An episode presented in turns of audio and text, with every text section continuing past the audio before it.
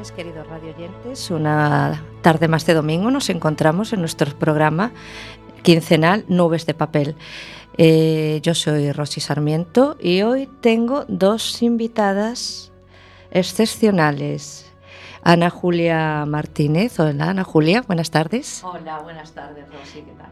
Y Antilia, que es nuestra escritora de literatura erótica. Después hablaré con cada una de ellas. Hola, Antilia, buenas tardes. Buenas tardes. Bueno, eh, una tarde más. Eh, venimos con contenidos eh, muy interesantes. todos los que formamos el equipo de Nubes de Papel, cada uno con nuestra manera de llevar el programa. Hoy Clara Mayo durante algún tiempo va a ausentarse. Le echaremos de menos. Tony Kelle, que es la, la otra parte importante, aparte de Mario Lois, que Mario que está ahí enfrente. Hola, y hola Tony, que hoy ha venido también de, de visita. Eh, queremos hacer un programa dinámico, entretenido, diferente y que muestre todas las caras de la poesía y las artes literarias. Hoy vamos a empezar el programa con un tema musical. Y vamos a abrir con eh, un tema de Stevie Wonder que a mí personalmente es, un cantante que siempre me ha fascinado.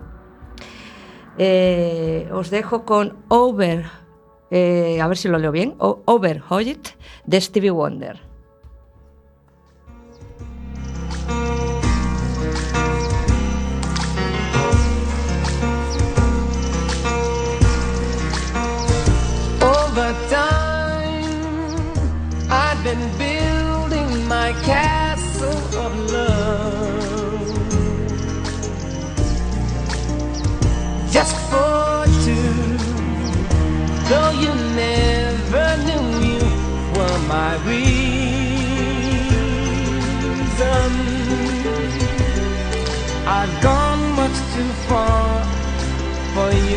To say that I've got to throw my castle away over dreams. I have picked out of perfect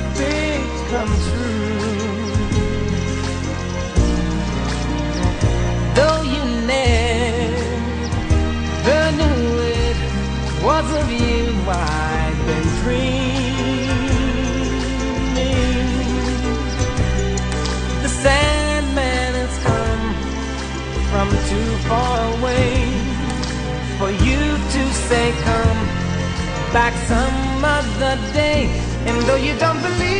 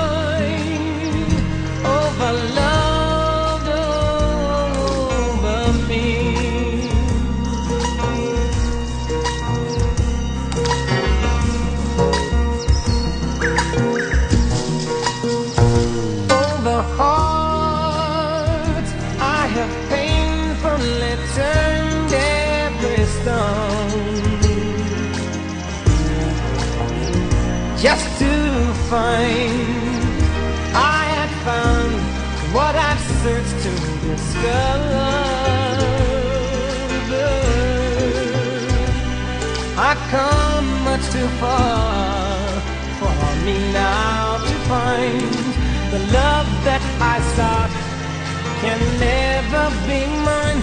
And though you don't believe that they do, they do come true. For did my dreams come true when I looked at you? And maybe too if you would believe, you too might be overjoyed, over love,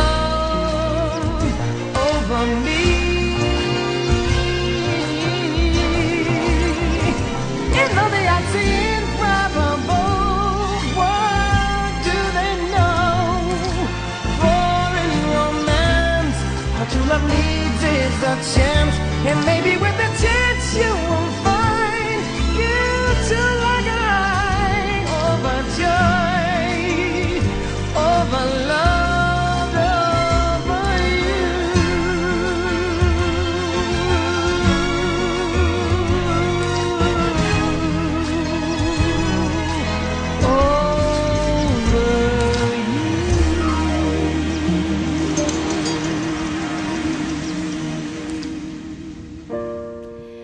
bueno, hoy como tenemos dos grandes escritoras porque para mí todas las personas que se dedican al arte de escribir, obviamente ya desde mi perspectiva también y mi faceta de escritora, pues tengo que decirles grandes porque ya es un trabajo que considero eh, que aparte de ser vocacional eh, y salir de dentro, también tiene su proceso de maduración. Entonces eh, hay que hay que nombrar las cosas por su nombre. Estaba diciendo que, eh, aunque Ana Julia ha tocado otros ámbitos literarios, eh, Antilia, creo que también, eh, perdón, Ana Julia está... Ahora le preguntaré, está haciendo una incursión en la novela erótica, pero Antilia es escritora de novela romántica erótica.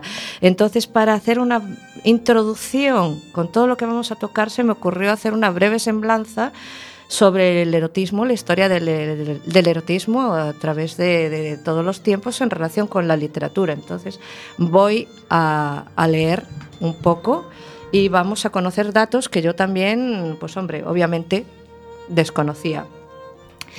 Eh, el erotismo y el sexo han estado asociados a la sociedad y a la cultura del hombre desde los inicios de los tiempos, y en el caso de la literatura no es una excepción. Si bien a menudo se ha visto sometida a la censura por considerarse un tema reprobable o pecaminoso. Asimismo, también es frecuente la alusión al sexo o pasajes eróticos englobados dentro de obras mayores, no como tema principal de la obra, sino como capítulos aislados que constituyen el devenir de la narración o el desarrollo de personajes. Así, por ejemplo, es posible encontrar fragmentos claramente eróticos en obras como El Quijote de Cervantes, El Ulises, de Joyce, sin que eh, se considere estas obras dentro del género del erotismo. Eh, la literatura antigua relativa al erotismo se caracteriza principalmente por la unión entre lo divino y lo terrenal. Son frecuentes las alusiones a los dioses, los cultos, la fecundidad y al falo. Eh, las obras se encuadran habitualmente en manuales de posturas sexuales, eh, poesía y obras de teatro. Aparte de tratar la heterosexualidad, son frecuentes también las referencias al sexo oral, al lesbianismo, eh, las etairas, mujeres que elevan la práctica del amor a la categoría de arte, fueron autoras eh, propias de tratados sobre dichas prácticas, eh, pudiéndose enunciar los tratados de, a ver si lo leo bien, Artinayasa, vieja servidora de Helena, de Filenis de Samos y de, de Elefantitis. No en pocas ocasiones el erotismo literario va asociado a la comedia o se asocia con la sátira y la crítica social. Los primeros escritos de literatura erótica se remontan a la antigua Grecia, en torno al año 400 a.C., cuando el dramaturgo Aristófanes escribió su obra Lisistrata. En el siglo II a.C. se atribuye a Luciano la escritura del libro pornográfico más antiguo, Los diálogos de las cortesanas. Es Luciano precisamente quien emplea por primera vez el término de lesbianismo para definir la homosexualidad femenina.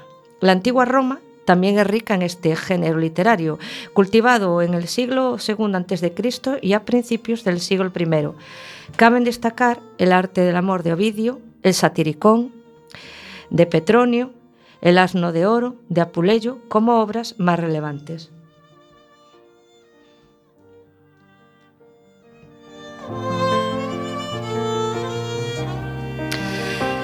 En el siglo IV apareció en la India el Kama Sutra.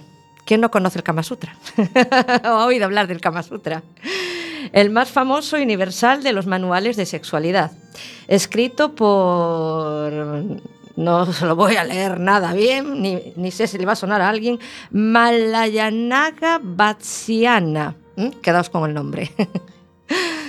Como el texto religioso dirigido al pueblo. La obra es un compendio de técnicas y consejos en las artes amatorias que van desde el erotismo y la sensualidad más sutiles hasta una descripción detallada y gráfica de las posturas sexuales para el acto de la cópula. Procedente del Oriente Medio musulmán es la obra medieval Las Mil y Una Noches. Eh, perteneciente al siglo IX, en la cual se trata el tema de la infidelidad. Eh, pasamos a la época de la Edad Media y el Renacimiento. Eh, la Edad Media fue una época difícil para el erotismo y la sexualidad en general. La literatura se vio influenciada por dicho hecho. En el siglo XII surge el ideal del amor cortés, basado en el amor servicial y desinteresado que idealiza a la mujer amada. Algunas obras englobadas dentro de este estilo son Lancelot, eh, Tristán y Isolda, eh, Román de la Rose, eh, Guillaume, Guillaume de Lorris y Jean de Meury, etcétera, etcétera, etcétera. Quizás cabe destacar la Divina Comedia de Dante. Eh, la, literatura, la, literatura, erótica cobró cierta importancia en Italia con la llegada del Renacimiento. Giovanni Boccaccio fue el autor de la erótica, eh, centrando su importancia en su relevancia en, Italia con la llegada del Renacimiento, como acabamos de decir, y con la obra El de Camerón. Obra que la cual yo leí hace muchísimos años y me divertí horrores, horrores. Eh, pasamos a, también a Joyce y a los cuentos de Canterbury de Geoffrey Chaucer, que también me parecen eh, increíbles y un, buen manual de en relación con el erotismo. Eh, comienza también a notar la influencia de la literatura erótica en la figura de Antony de la Salle, al cual pertenecen las obras de Le Petit Jean de Santré, en la cual una mujer viuda adoctrina a un joven caballero en todas las artes de la religión, la cortesía y la caballería, sin dejar de lado la seducción y el amor. Eh, aquí en la península ibérica eh, surge el libro del buen amor del arcipreste de Ita, donde el autor narra los hechos de su vida amorosa durante la Baja Edad Media. Un poco más adelante, ya inmersos en el siglo de oro español, se pueden citar las obras de la Celestina, donde se cuentan los aconteceres de la Alcahueta y la Lozana andaluza de Francisco de Delicado donde se describe el mundo de la prostitución en la Roma renacentista. No obstante, la multitud de escritores dedicaron algún verso al erotismo o a la sexualidad a pesar del puritanismo presente en la época. Autores relevantes fueron Góngora y Quevedo. Ya en el siglo XVI y XVII viene un poco la liberación erótica. Eh, tras la herencia medieval se hará notar en las literaturas eh, en Europa, sobre todo en la francesa, con obras como Les Tres Horrorifiques du Grand Gargantuel. mi, mi, mi, francés es malísimo, o sea que no sé si va bien leído. Escritos que nos hablan sobre el amor sensual y el libertinaje. Eh, inspiradas esta obra en el de Camerón de Boccaccio. Eh, Margarita de Navarra, una de las precursoras en el ámbito erótico, escribió El Heptamerón, en 1558 una colección de 72 historias cortas que versan sobre temas de amor, lujuria, infidelidad y materias románticas y sexuales. Del mismo siglo data la obra de don Juan Tenorio, personaje masculino seductor y osado que nunca encuentra satisfacción plena en sus conquistas, razón por la cual se embarca una y otra vez en la tarea de seducción renunciando al amor. Eh, entramos en la época de, la, Ilustración y aquí ya hay eh, muchos de los librepensadores franceses empiezan a explotar la, pornografía como medio de crítica y sátira social. La pornografía libertaria era un, un comentario social subversivo dirigido a menudo contra la Iglesia Católica y las actitudes generales eh, de la represión sexual que se vivía. Esto aconteció en el periodo de la Revolución Francesa, donde la pornografía también se usó como comentario político. Recordemos que María Antonieta a menudo era objeto de fantasías que incluían orgías, actividades lésbicas y la paternidad de sus hijos. Circularon numerosos eh, rumores acerca de su supuesta insuficiencia sexual de su marido Luis XVI. Durante y tras la Revolución Francesa se imprimieron las famosas obras del Marqués de Sade, que a menudo fueron acompañadas por ilustraciones y sirvieron de comentario político o filosófico para su autor. No obstante, el marqués marcó un hito en la historia de la literatura erótica y es principalmente conocido por sus obras del género abiertamente libertino. Su oposición a toda ley y su particular visión del mundo le valieron algunos años en prisión. Precisamente durante su estancia en la Bastilla comenzó a escribir la que fue su obra más importante, Los 120 días de Sodoma. donde narra con cuatro adinerados encerrados en un castillo deciden poner en práctica, abusando de su situación, las historias más depravadas jamás oídas, frecuentemente unidas a una violencia exacerbada. No en vano, el sadismo hereda su nombre del marqués de Sade. Ya entramos en el siglo XIX, donde hay un retorno al puritanismo inglés y, sin embargo, un apogeo del erotismo en Centro Europa. Hacia el siglo XIX surge la nueva corriente del romanticismo que idealiza el dolor y el sufrimiento psíquico, así como el amor pasional. Esta nueva corriente la Eh, lidiaba a menudo con las fronteras entre lo permisible y lo prohibido, aún sin llegar a la obscenidad, como en otras épocas anteriores. Eh, abanderados de esta época son Gustave Flaubert con Madame Bovary y Charles Baudelaire con Las Flores del Mal, que llegaron a ser enjuiciados. Menos controvertidas fueron las obras clásicas de este periodo, tales como Cumbres Borrascosas, Geneire o Ana Karenina. Este subgénero concreto terminará derivando en lo que se conocerá como la novela rosa. A finales de siglo surge eh, el nombre del, dramaturgo Arthur Schmilzer. Lo desconocía y no sé si lo estoy leyendo bien. Este autor proclama durante varias de sus obras la supremacía del instinto sexual sobre las convenciones sociales. Su obra más polémica fue La Ronda, un ciclo de 10 piezas dramáticas de un solo acto, cada una formada por una pareja de amantes, de tal forma que uno de los integrantes de la pareja repite en dos escenas consecutivas en una especie de danza de emparejamientos sexuales. Otra novela erótica de gran importancia en Alemania fue Josephine Muswasser, considerada como un clásico pornográfico. Publicada anónimamente, se atribuye su creación a Félix Salten.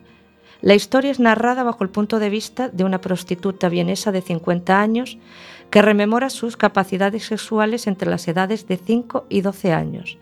El libro toca casi todos los posibles tabúes relativos al sexo, como la prostitución infantil, el incesto, la homosexualidad, la violación o las orgías. Anecdóticamente, Félix Salten es el autor del clásico Bambi. Ahí ya me quedé patidifusa, dije. Madre mía, qué conjugación tan extraña. Entramos ya por último para hacer terminar esta semblanza sobre el recorrido del erotismo en el siglo XX y en la actualidad. Eh, empezamos con, nombrando a D.H. Lawrence, el autor de uno de los libros más polémicos de la primera mitad del siglo XX, El amante de Lady Chatterley del año 1928, que narra el descenso, al adulterio de una mujer con un sirviente durante la ausencia de su marido, destinado en la Primera Guerra Mundial. En España, un célebre y exitoso escritor de novelas eróticas fue el Caballero Audaz. Apareció vinculado a una corriente de novela erótica de principios de siglo. Otro autor controvertido de inicios de este siglo es Henry Miller con sus obras Trópico de Cáncer de 1934 y Trópico de Capricornio de 1938, prohibidas en múltiples países. Miller encumbra la pornografía entendida desde su significado griego original como la relación con las prostitutas, describiéndola como una nueva religión. Emmanuel Arsán, autor de Emmanuel, y Dominique Aury, autora de Historia de O, también inciden en la misma ensalzación del mundo de la prostitución. Anaïs Nin fue una de las primeras representantes de la literatura erótica femenina, conocida por sus diarios que cuentan con su vida detallada desde los 12 años. Nin ha tocado multitud de temas eróticos en sus obras, como el incesto, el voyeurismo y el lesbianismo. Luego tenemos también a Vladimir Nabokov, conocido autor de Lolita obra que trató el espinoso tema de relación entre una joven menor de edad y un hombre maduro obsesionado por las, eh, por las niñas. Eh, la obra, tachada de pornográfica, cuando se publicó en Francia, fue adaptada al cine por Stanley Kubrick en 1962 y más tarde por Adrian Lane en 1997. Sin embargo, el impacto de la novela en la sociedad fue enorme, habiendo trascendido el título del libro considerándose como un término ligado a la pedofilia.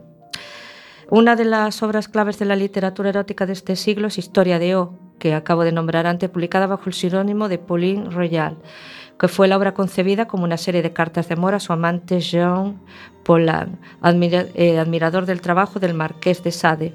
Trata una historia de absoluta sumisión donde la protagonista es iniciada en las artes sexuales a modo de esclava, siempre disponible para las relaciones sexuales de todo tipo, ambientada en el mundo del BDSM. Varios términos del mismo provienen del libro como Samois. Luego tenemos Las edades de Lulú, de Almudena Grandes, eh, la controvertida Cien cepilladas antes de dormir, de Melissa Panarello, que trata la sexualidad extrema durante la adolescencia, o Diario de una ninfómana, de Valerie Tasso. Eh, vamos a hablar ahora un poco de todo esto y obviamente de más temas. Eh, vamos a continuar ahora mismo. Voy a hacer la presentación y vamos a hablar primero con Ana Julia. Pero para antes de empezar con Ana Julia, vamos a hacer una pequeña introducción musical de, con un tema de Coldplay titulado Paradise.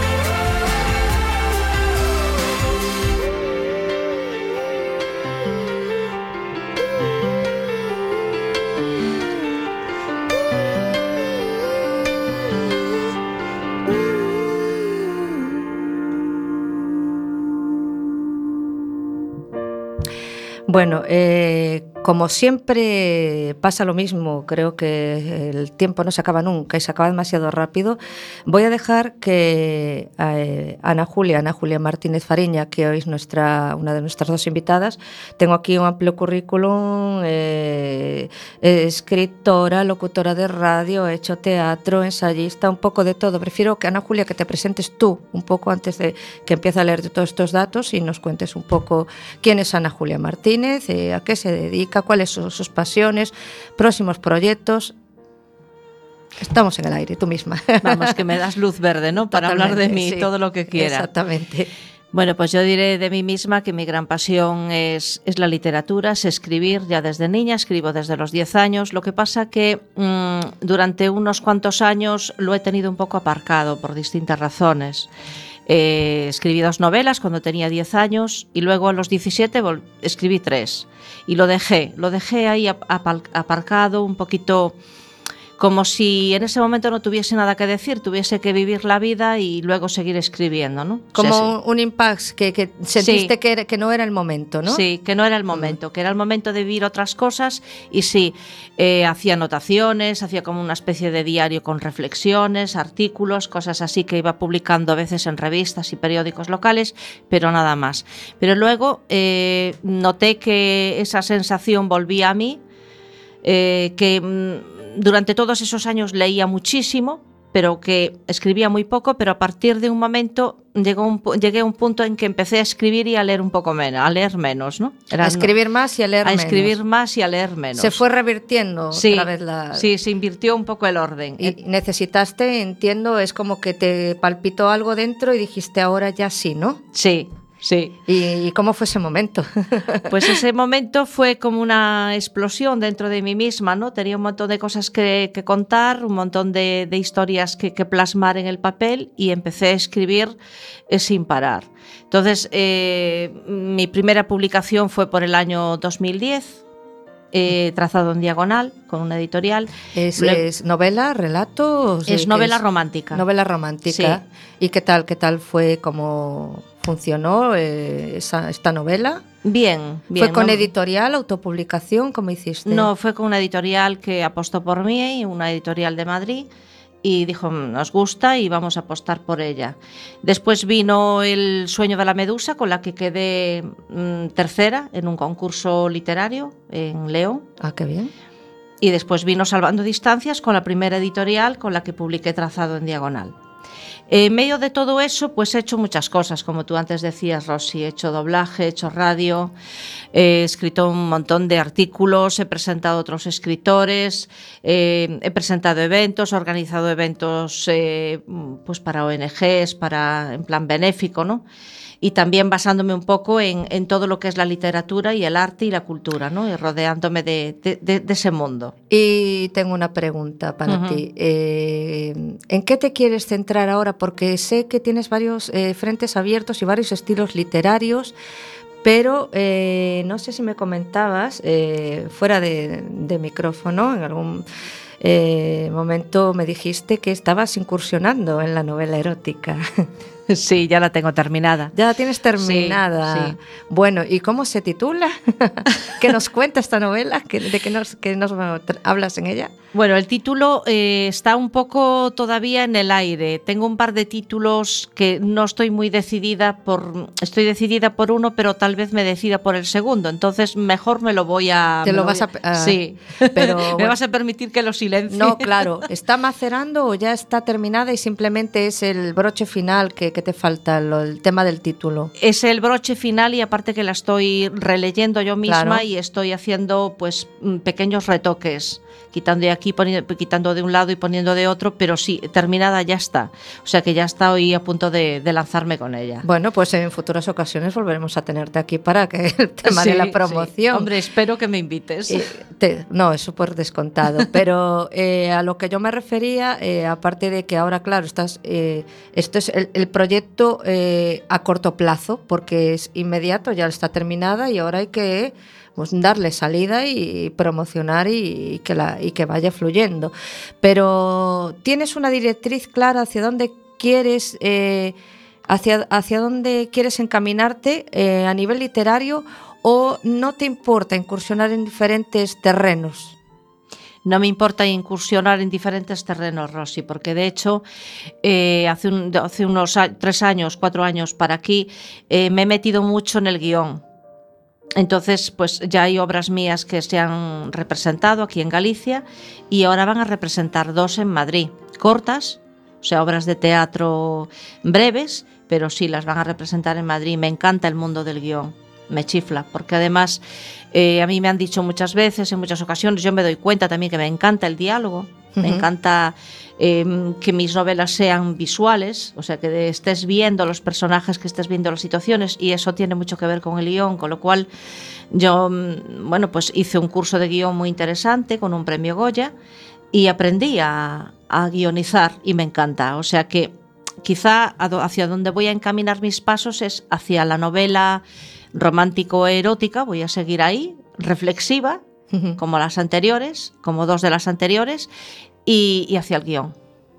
Pues me parece un, algo muy acertado. Yo pienso que cada uno tiene que hacer lo que le palpite dentro. Hay. Mm, eh, autores que ya tienen un trazado una determinada temática en su cabeza y no se quieren salir de esa línea porque bien es cada uno lo que le mueve y otros necesitamos experimentar eh, diferentes, diferentes estilos y, diferentes cosas. Yo creo que todo es en esta vida un aprendizaje y lo que te vaya surgiendo de dentro, porque a veces piensas que te va a surgir eh, una cosa y, los personajes cobran vida, ¿no? Es como las historias y los personajes van cobrando vida y, luego mm, tiran a andar ellos solos.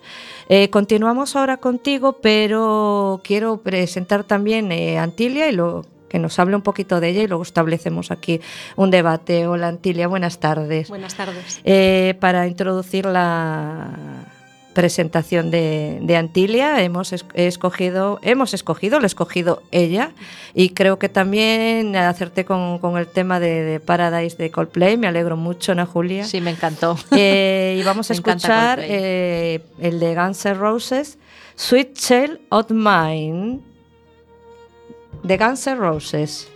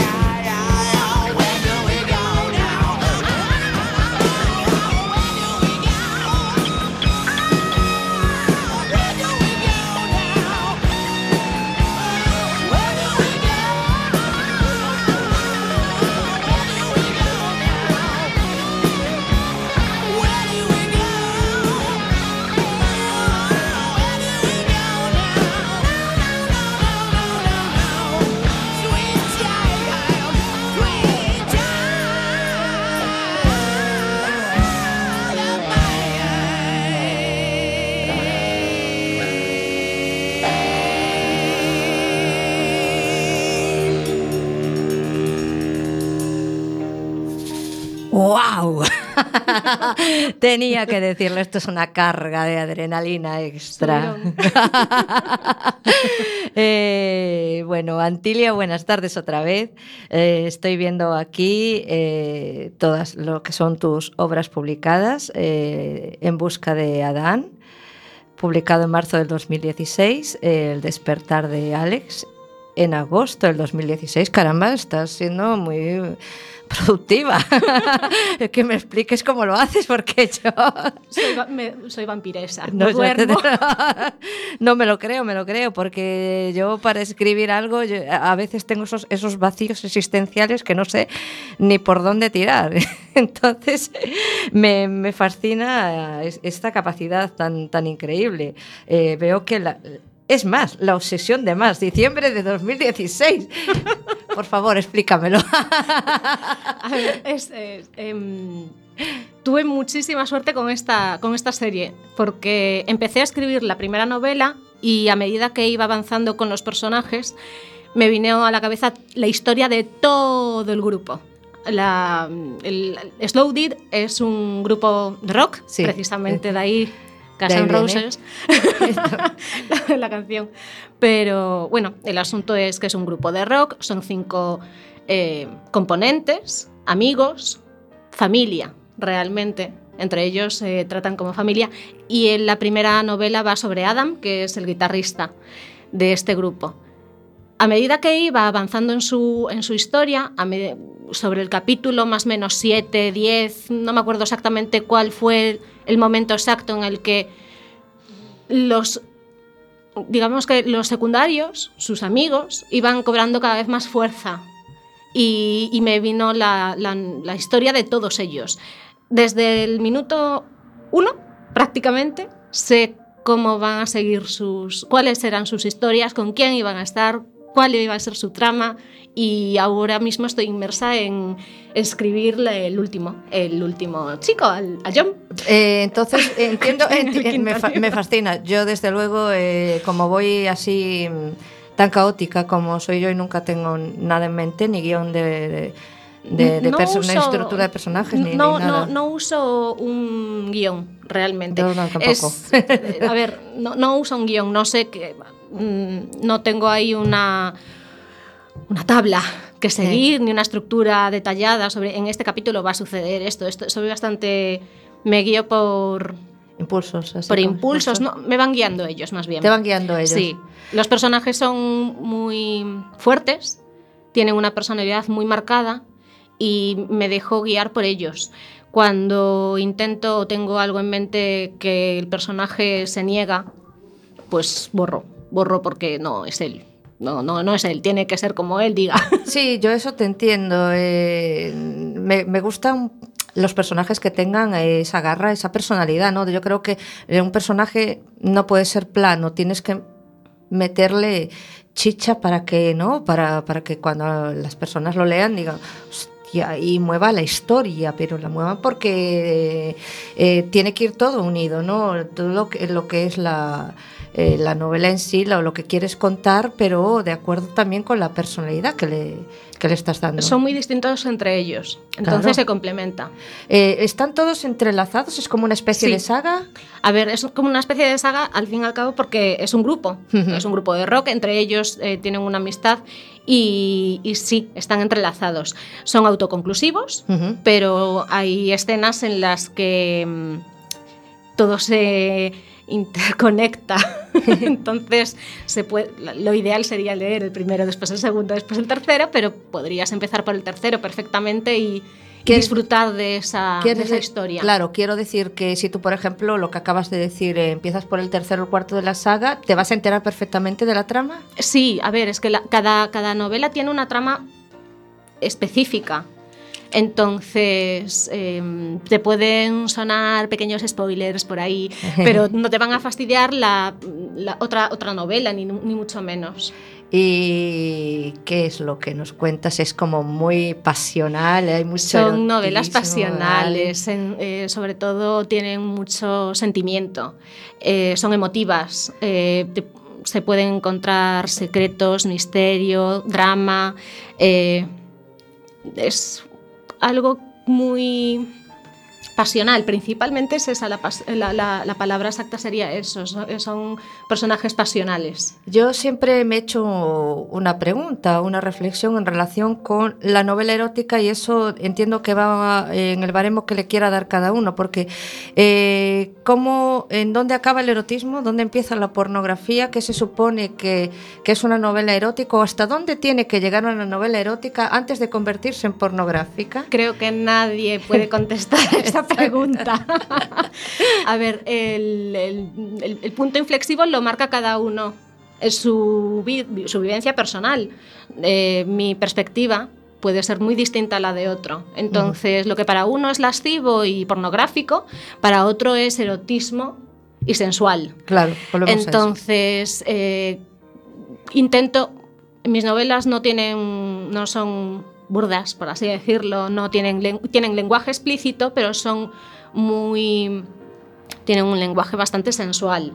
Entonces intento no tirar hacia lo fácil y pornográfico, eh, visualmente sobre todo, son bastante visuales, entonces intento que sean sensuales Claro. principalmente. Eh, ¿Por qué el erotismo ya te surge o es algo que, que, Yo que creo que surge. surge? surge. Surge, a ver, en la novela romántica de por sí eh, empieza con, con lo que viene siendo la, la pareja, la unión, ¿no? De dos personas que se unen y empiezan a tener una relación entre ellas.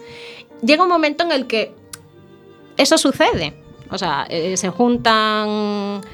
eh, se juntan esas dos personas y. y- y- y- y- a ver. Muchas, muchas veces eh, leemos determinadas novelas, se cierra la puerta del dormitorio y ya no sabemos qué sucede ahí dentro, entre esas cuatro paredes. Bueno, pues yo quiero saber lo que sucede debajo en esas paredes. A ver, a mí que me cuenten, porque es también una parte eh, eh, muy importante de la relación de dos, de dos personas, de tres o de cuatro, de las que sean. De las que sean. Pela- sí, eh, hoy por hoy, de las que sean.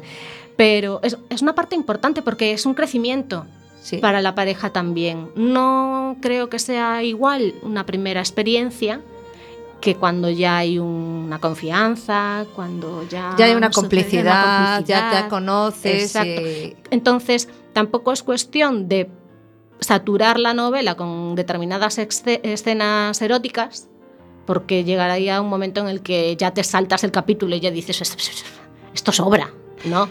Pero sí que hay puntualmente determinados momentos en los que es necesario. Yo creo que eso sí es más... Es un mm, crecimiento. volvemos a lo de siempre. El, creo que ese es el punto. A veces, por ejemplo, cuando lees algo y estás demasiado sobrecargado o es todo demasiado explícito y es como más de lo mismo y pasan las hojas y es una tras otra tras otra y digo, ¿dónde está la historia? ¿Dónde está la trama? Exacto. Cuéntame algo más. Entonces, sí, ya la historia lo requiere eh, ese tipo, es- esas escenas. Pero una cosa es eso y otra, emponzoñar el texto simplemente con, eh, con escenas de, de- de- de sexo, porque entonces a mí me pierde sustancia. De ahí la importancia de que la trama Claro. debe de ser el primer motor de lo que es la novela y no en sí eh, el que tenga determinada escena erótica. Claro. eh, No, no, no creo que sea algo que se debe tener en mente. Tengo que meter esta escena en este momento. No, yo creo que te lo va pidiendo el texto, ¿no? Vas Eh, empezando y, y a medida que los personajes van creciendo y van surgiendo de determinadas situaciones, eh, surge. Claro. Pero como surge en la vida real. Claro, sí. Ah, Una no va- bueno, habrá que gente que sí que lo haga, pero en una relación, en una relación eh, generalmente son situaciones que surgen. Entonces tiene que ser algo natural.